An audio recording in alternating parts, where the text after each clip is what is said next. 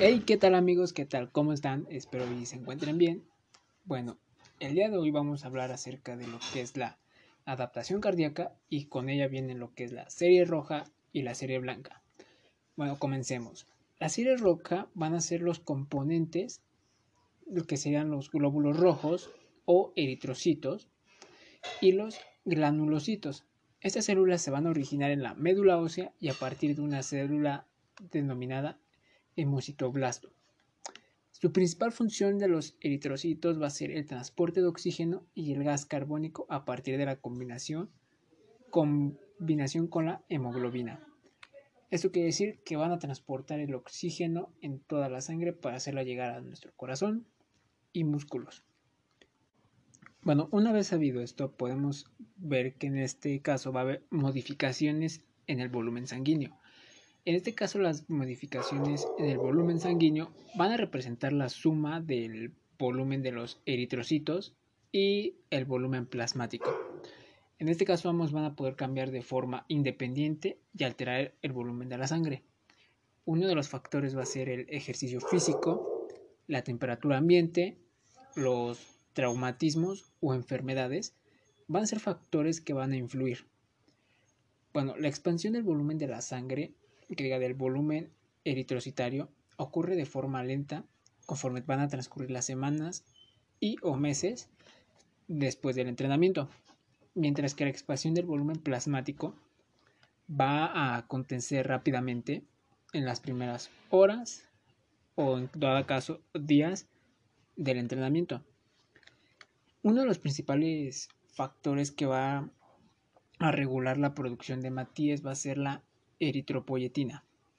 Esta se va a estimular cuando se produce una oxigenación de las, en la zona renal y hepática.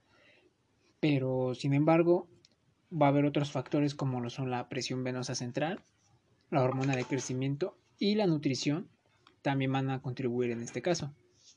Bien, se podría decir que por otro lado, el volumen plasmático va a ser regulado por el volumen extracelular, además de los cambios en el total de las proteínas circulantes y la resistencia pre y post capilar.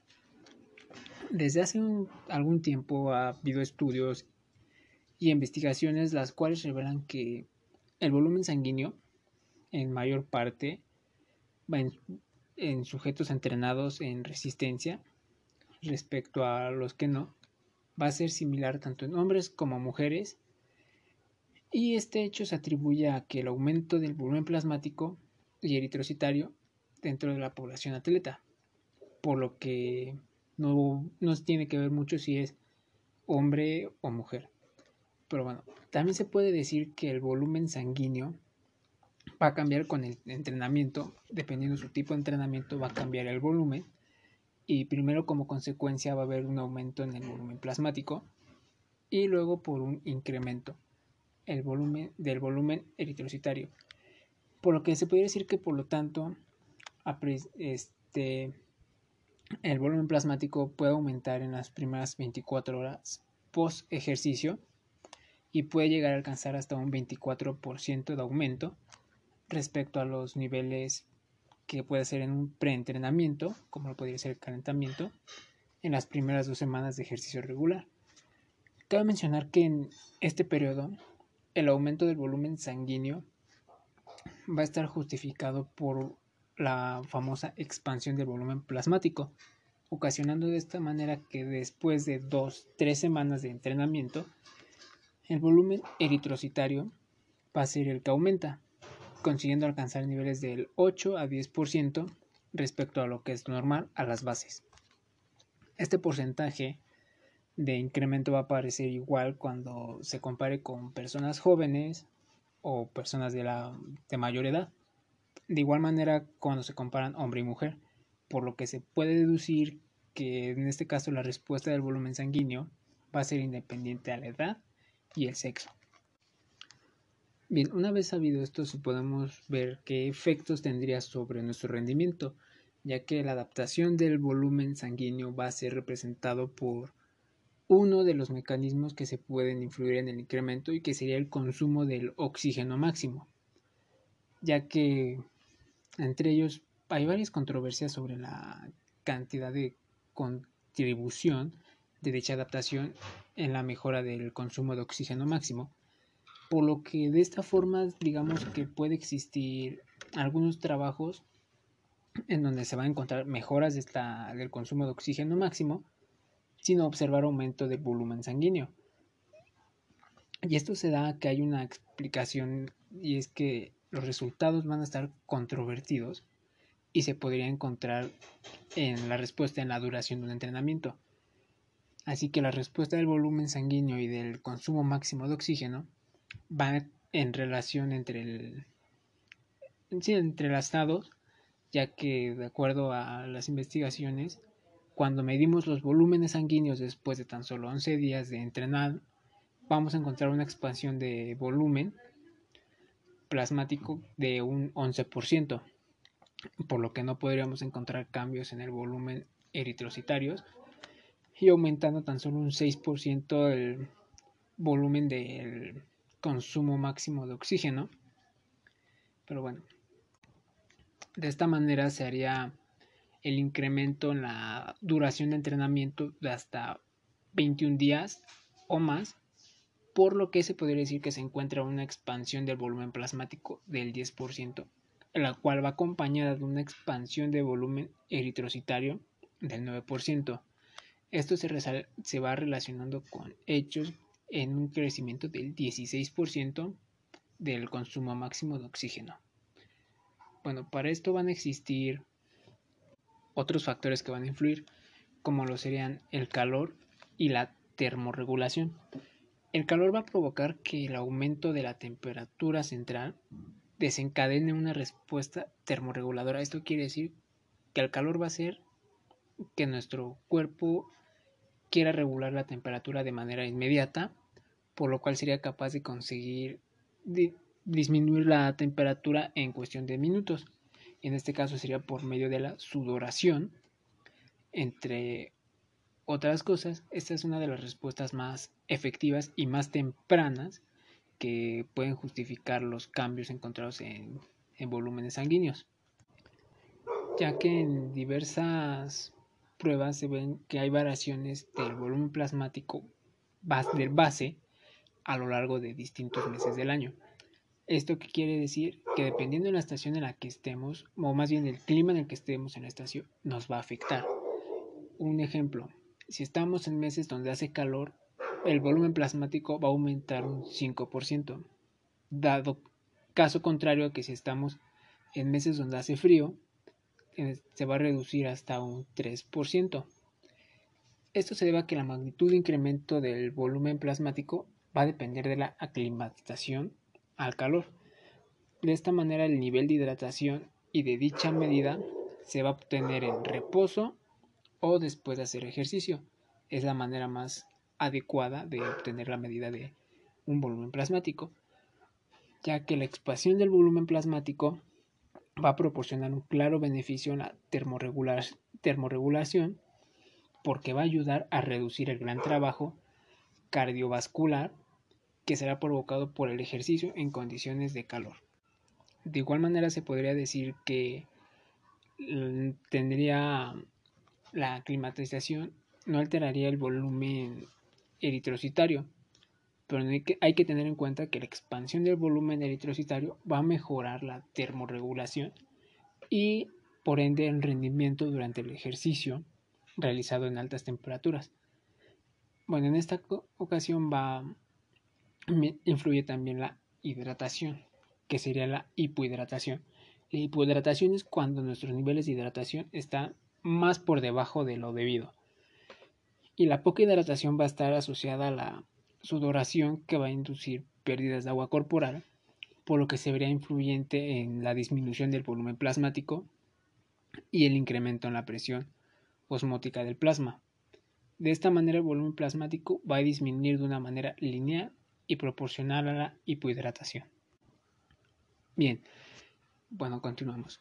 De igual manera nos vamos a ver afectados por la altitud, ya que diversos estudios dicen que las personas que viven en grandes altitudes, como lo podrían ser montañas, van a tener un volumen plasmático, más bien un volumen sanguíneo superior a las personas que viven a nivel de mar. Esto va a ser principalmente por un mayor volumen eritrocitario. Esto ha hecho que los entrenamientos en altura vayan a, dirigidos a residentes de nivel de mar. Estos se pueden beneficiar por esa adaptación y van a mejorar, por lo tanto, su, lo que es su rendimiento. Un ejemplo está cuando los equipos hacen la famosa pretemporada, que normalmente se van a la playa, que buscan mejorar el rendimiento porque vienen de un descanso. Entonces, entonces ellos vienen de esta manera podemos se podría decir ese famoso ejemplo, ya que los jugadores o en este caso los deportistas vienen de un descanso, por lo que perdieron su ritmo o en dado caso su rendimiento y la manera más rápida de obtenerlo es entrenando a nivel de mar. Bueno, en este caso las primeras semanas van a permanecer en alturas superiores a los 2000 metros, que es donde se va a dar el primer ajuste que se produce sobre el volumen sanguíneo, el cual sería una pérdida del volumen plasmático.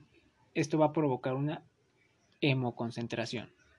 Por lo tanto, en este caso, el incremento de la concentración de mercurio va a conllevar un incremento conminante, concominante, perdón, de los transportadores de oxígeno. Esto quiere decir que va a transportar de mayor manera el oxígeno, por lo que la tolerancia al ejercicio aeróbico va a ser mucho mejor. De esta manera se va a ocasionar que las primeras semanas de estancia se va a ver justificada por esos factores hemodinámicos y no por mejoras del volumen sanguíneo. Ahora bien, por otro lado tenemos, ya que llevamos bastante tiempo a nivel en ese nivel, va a haber una estancia en la que se puede conducir una expansión de volumen eritrocitario y con ello va a haber ciertos efectos erógenos de la altura. Y bueno, a lo mejor en este caso están preguntando, bueno, ¿y eso en qué me van a beneficiar o algo así? Bueno, esto va a beneficiar en los mecanismos relacionados con las respuestas y adaptaciones en el volumen plasmático, ya que los ejercicios de larga duración y el entrenamiento diario van a provocar una adaptación con una expansión fisiológica del volumen sanguíneo. ¿Qué quiere decir esto? Que van a expandir nuestro volumen sanguíneo un poco más, por lo que la sangre va a ir un poco más rápido, debido a las altas demandas que se generarían a la hora de realizar dichas actividades. En este caso, principalmente el volumen plasmático tendría un incremento de hasta un 25%. Esta expansión del volumen plasmático va a ser provocada por el ejercicio en una adaptación precoz, ya que esto va a ocurrir durante los primeros días de iniciar el entrenamiento de forma regular. Y bien, de igual manera se ha observado que deportistas que hacen deportes de resistencia, los valores de los valores, su valor mayor es de 5 litros de volumen sanguíneo total. Este incremento nos dice que el volumen plasmático va a disminuir la viscosidad de la sangre, por lo que se mejoraría la hemodinámica cardiovascular. ¿Qué quiere decir esto? Que va a hacer que pase más rápido la sangre en el corazón y que al corazón bombee mucho más rápido. Para que con esto facilite la oxigenación a los músculos, sangre y cerebro y todo lo que se necesite oxigenar.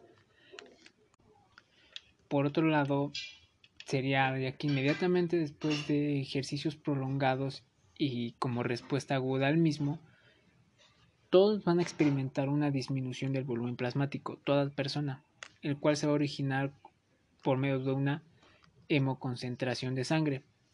Esta hemoconcentración va a incrementar sustancialmente la concentración de glóbulos rojos aproximadamente de entre un 20 y un 25%, ya que este hecho va a estar justificado o dado por una disminución del volumen plasmático como consecuencia de la sudoración, pues el plasma es lo primero que va a abandonar la sangre debido a la elevada presión sanguínea en los músculos activos. De esta manera el incremento de la tensión arterial va a forzar al agua a salir desde el comportamiento vascular hacia la intersticial. ¿Qué quiere decir con esto? que el plasma va a ser el primero en salir, dado que las venas van a ser lo primero que lo van a sacar. Así de fácil, así de sencillo. Bueno, ahora una vez visto esto, podemos decir que los mecanismos relacionados con las respuestas y adaptaciones en el número de hematíes. Bueno, el número fisiológico de hematíes, lo tengo por aquí anotado,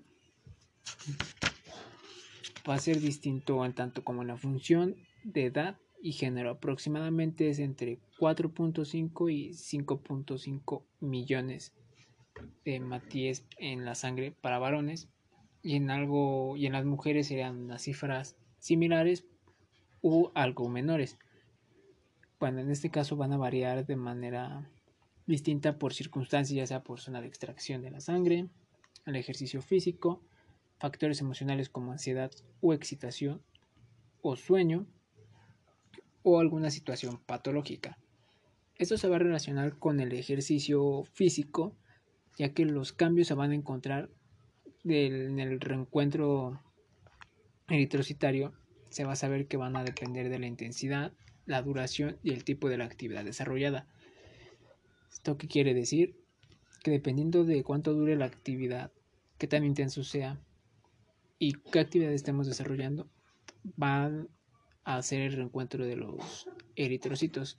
Por lo que si hacemos una actividad prolongada y muy intensa y que sea de alta demanda donde ocupemos todo el músculo, va a haber mucho menor número de eritrocitos en el reencuentro a que si hacemos una actividad corta que no es tan intensa y donde no ocupemos todo el cuerpo.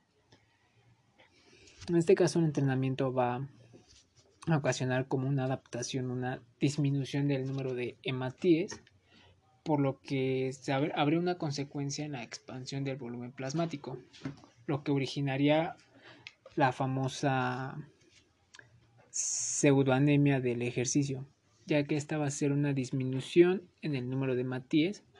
No es tal si no fuera, porque además de eso se le suma la posibilidad de que el ejercicio físico intenso y prolongado va a ocasionar disminución en el número de matíes que van a ir desde un 12 un 30%. En este caso estos descensos van a ser transitorios por lo que van a tener su causa en una desconstrucción aumentada de los hematíes.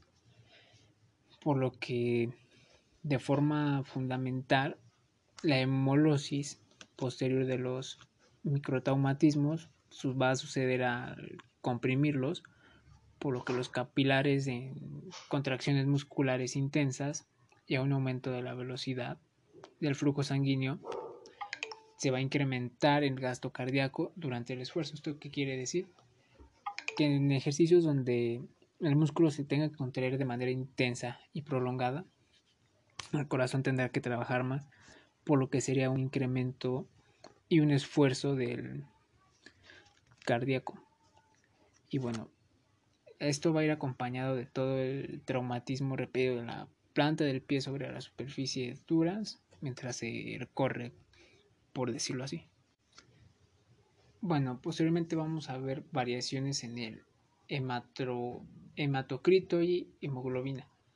Un hematocrito se le va a denominar a la relación que va a tener entre el volumen corpus corpuscular y el volumen de la sangre total. Esto va a depender obviamente de sus valores del número de eritrocitos y del volumen corpular medio y del volumen plasmático, por lo que se establece que sus valores normales en referencia van a ser de 45 a lo que equivalieran a 1.5% para el valor para el varón y un 40 que sería un 1.5 para la mujer. De esta manera se describen que hay desviaciones significativas en deportistas de distinta condición física y grado de entrenamiento. Y bueno, en este caso la hemoglobina va a ser el valor fisiológico que va a tener referencia de la hemoglobina. En el varón va a ser 16 gramos de mercurio en la sangre mientras que en la mujer va a ser de 14 gramos de mercurio en la sangre. Cada gramo de hemoglobina pura, por así decirlo, va a ser capaz de combinarse aproximadamente con 1.34 mililitros de oxígeno y de manera que en condiciones normales de saturación se puedan transportar de 19 a 21 mililitros, combinando, combinados con la hemoglobina por cada decilitro de sangre. Y bueno, otra, digamos, alteración sería la anemia en el deporte. Y la anemia va a ser un proceso caracterizado por la distinción del número de hematíes y el valor de la hemoglobina, que sería una unidad de volumen de sangre que puede estar producida por una pérdida demasiado rápida de los hematíes o en dado caso por una producción demasiado lenta de los mismos. De esta manera se va a considerar como límite inferior a lo normal del, sí, de los normales 14 gramos de mercurio para los hombres y 12 gramos de mercurio para las mujeres. Debajo de estos límites ya sería considerado anemia del deporte. Bueno, estos tres factores implicados en la anemia del deportista van a ser la hemodilución, hemólisis y la deficiencia de hierro. Y bueno, eso sería todo lo relacionado a la parte de la serie roja. Espero que me hayan entendido. Y bueno, continuamos con la siguiente parte.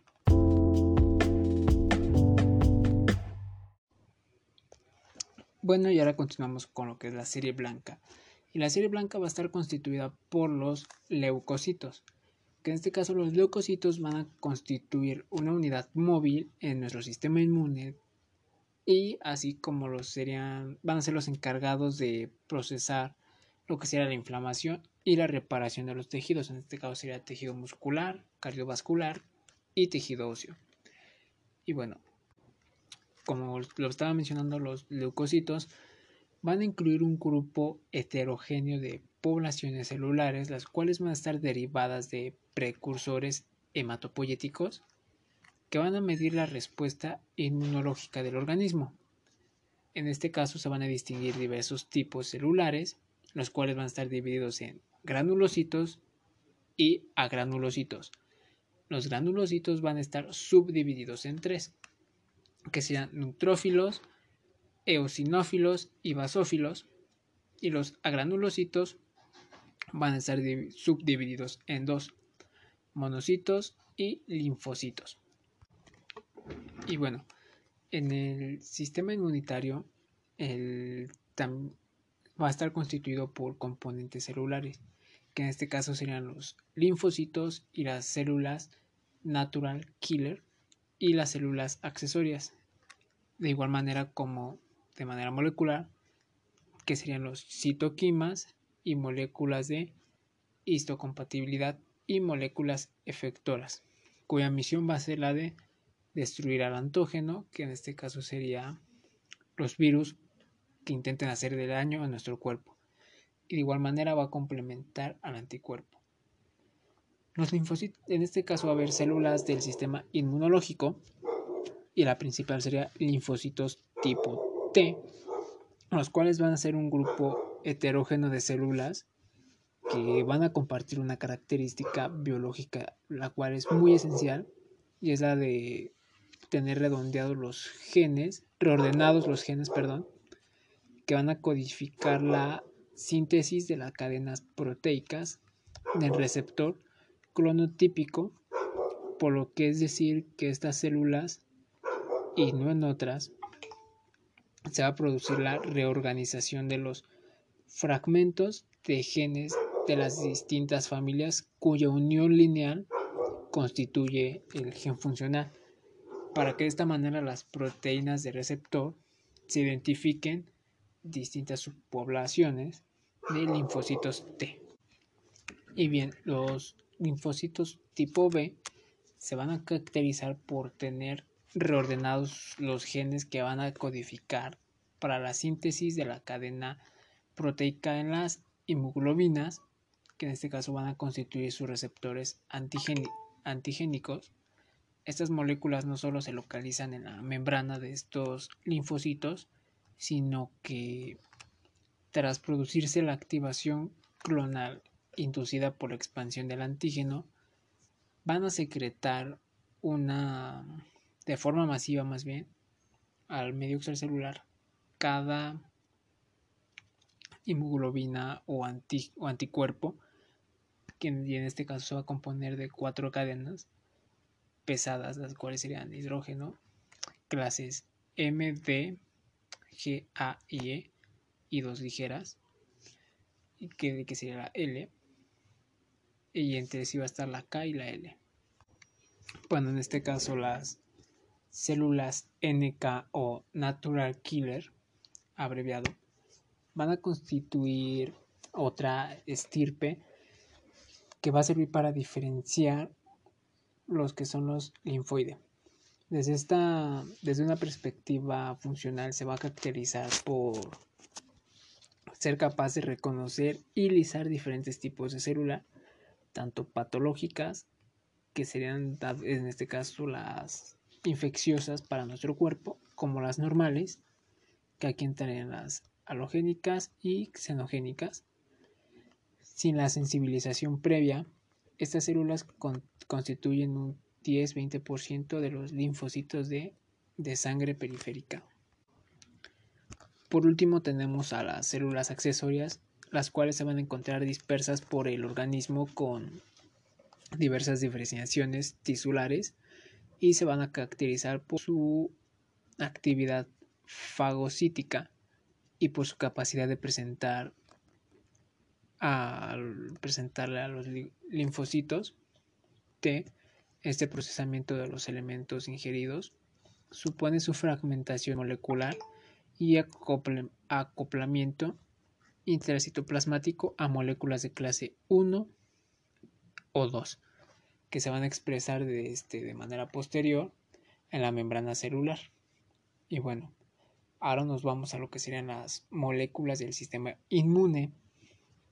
En este caso serían las citoquinas los cuales van a ser medidores solubles de naturaleza polipéptica y glicoproteica, que en este caso van a ser esenciales en la comunicación entre leucocitos, los cuales van a participar en la regulación de la inflamación y de las respuestas inmunes, y en ella se va a incluir la interquilias y linfoquinas, interferones, monoquinas y quimioquinas.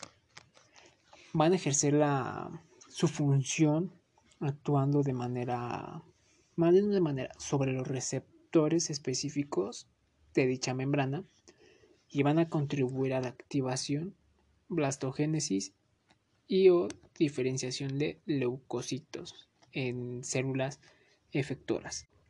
Y de esta manera también regularía otros procesos como lo sería la apoptosis y la adquisición de capacidad citóxica y la recirculación de los leucocitos. Bueno, ahora las moléculas de histocompatibilidad, su función va a ser la de, la de presentar antigénica a los linfocitos y van a poder ser de dos tipos, clase 1 y clase 2 en este caso ambas van a presentar diferente distribución celular y estructura bioquímica. Las de tipo 1 se van a expresar en todas las células nucleadas del organismo y, presentada, y van a presentar péptidos cortos de origen intracelular a los linfocitos, mientras que las de clase 2 van a ser expresadas por células presentadoras de antígeno profesionales que van a incluirá monocitos, macrófagos y células dendríficas y células tipo B. Estas moléculas se van a presentar péptidos más largos de origen extracelular a los linfocitos. Y por último tendríamos lo que es el complemento, que en este caso va a ser un sistema formado por enzimas proteolípticas, proteínas reguladoras y proteínas capaces de lisar las células insertándose en sus membranas. Estos se van a producir por la activación del complemento y van a estimular la quimiotaxis, la inflamación y la fagocitosis. Y bien, ahora vienen lo, lo, que son los anticuerpos. Estos van a ser los receptores de las células B para antígenos y van a ser moléculas secretadas que participan en una respuesta efectora y van a depender de su tipo de cadena, ya que estas van a definir el isotipo de la inmunoglobina y van a determinar sus funciones inmunológicas, ya que una puede activar el complemento en el espacio intravascular, mientras que la otra puede estar presente en el cuerpo y en secreciones mucosas. Al igual manera, una va a estar en la medida de la reacción de liberación de histamina en respuesta a antígenos y alérgenos, cuando otra puede ser un tipo de inmunoglobina más abundante en el suero. Y bueno, y bien, ahora vamos a ver los tipos de inmunidad. En este caso, la respuesta colectiva y coordinada de los componentes celulares y moleculares del sistema inmune que le van a hacer frente a los antígenos, que frente a los antígenos de los agentes agresores se le va a, denominar respuesta inmunitaria. Por lo tanto, la inmunidad va a ser un, un escudo que vamos a tener, una defensa que va a poseer nuestro organismo para hacerle frente a las sustancias extrañas que quieran entrar en él.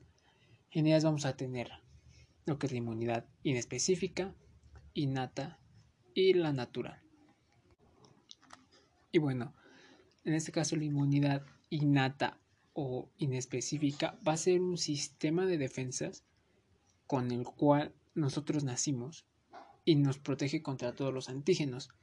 En este caso, la inmunidad innata consiste en barreras que impiden que los materiales dañinos ingresen a nuestro cuerpo estas barreras van a formar la primera línea de defensa en la respuesta inmunitaria.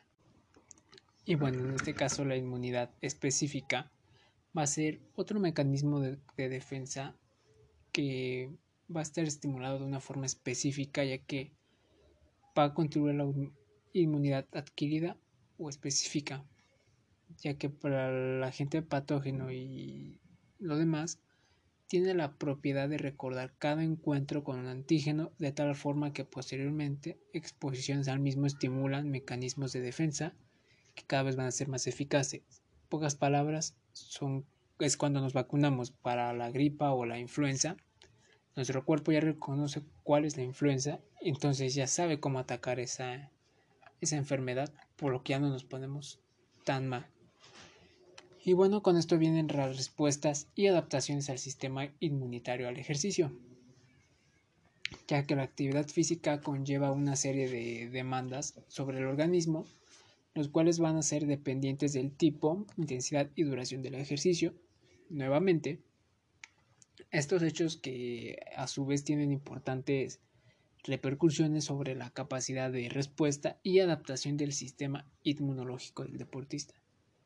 De modo recíproco, por así decirlo, la capacidad de respuesta inmune del deportista va a recurrir siempre sobre su salud y esta sobre su rendimiento físico. Quiere decir esto que si tienes un buen rendimiento físico, vas a tener una buena salud, por lo que vas a hacer, no te vas a enfermar tan fácil.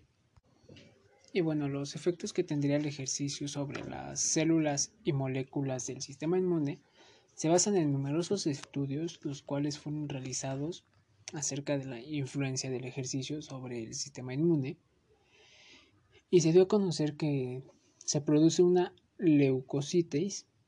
leucocitosis y se ha observado que la actividad física altera tanto el número como las capacidades funcionales de numerosos tipos de células inmunes, provocando alteraciones de los niveles locales. Y de esta manera los sistémicos de diversos mediadores moleculares del sistema inmune, por lo que su nivel de la leucocitosis parece estar relacionado con diversas variables, entre las que se encuentra el grado de estrés experimentado por el individuo.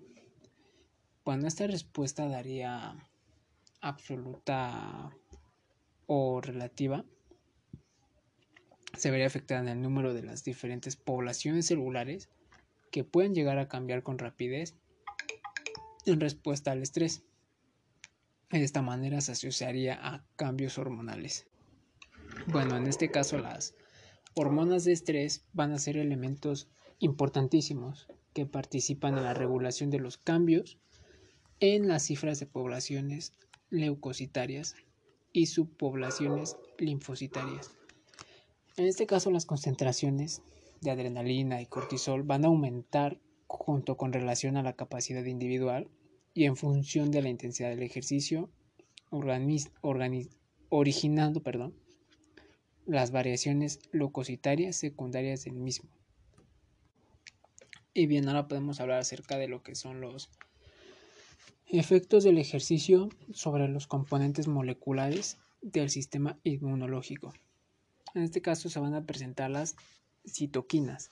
En este caso el ejercicio cuando induce daño muscular, ya sea por una, un pequeño trauma o una torsión o el ejercicio que se desarrolló, se va a asociar a una elevación de niveles de citoquinas y antiinflamatorias con el ejercicio y de esta manera se observa el aumento de la concentración sérica.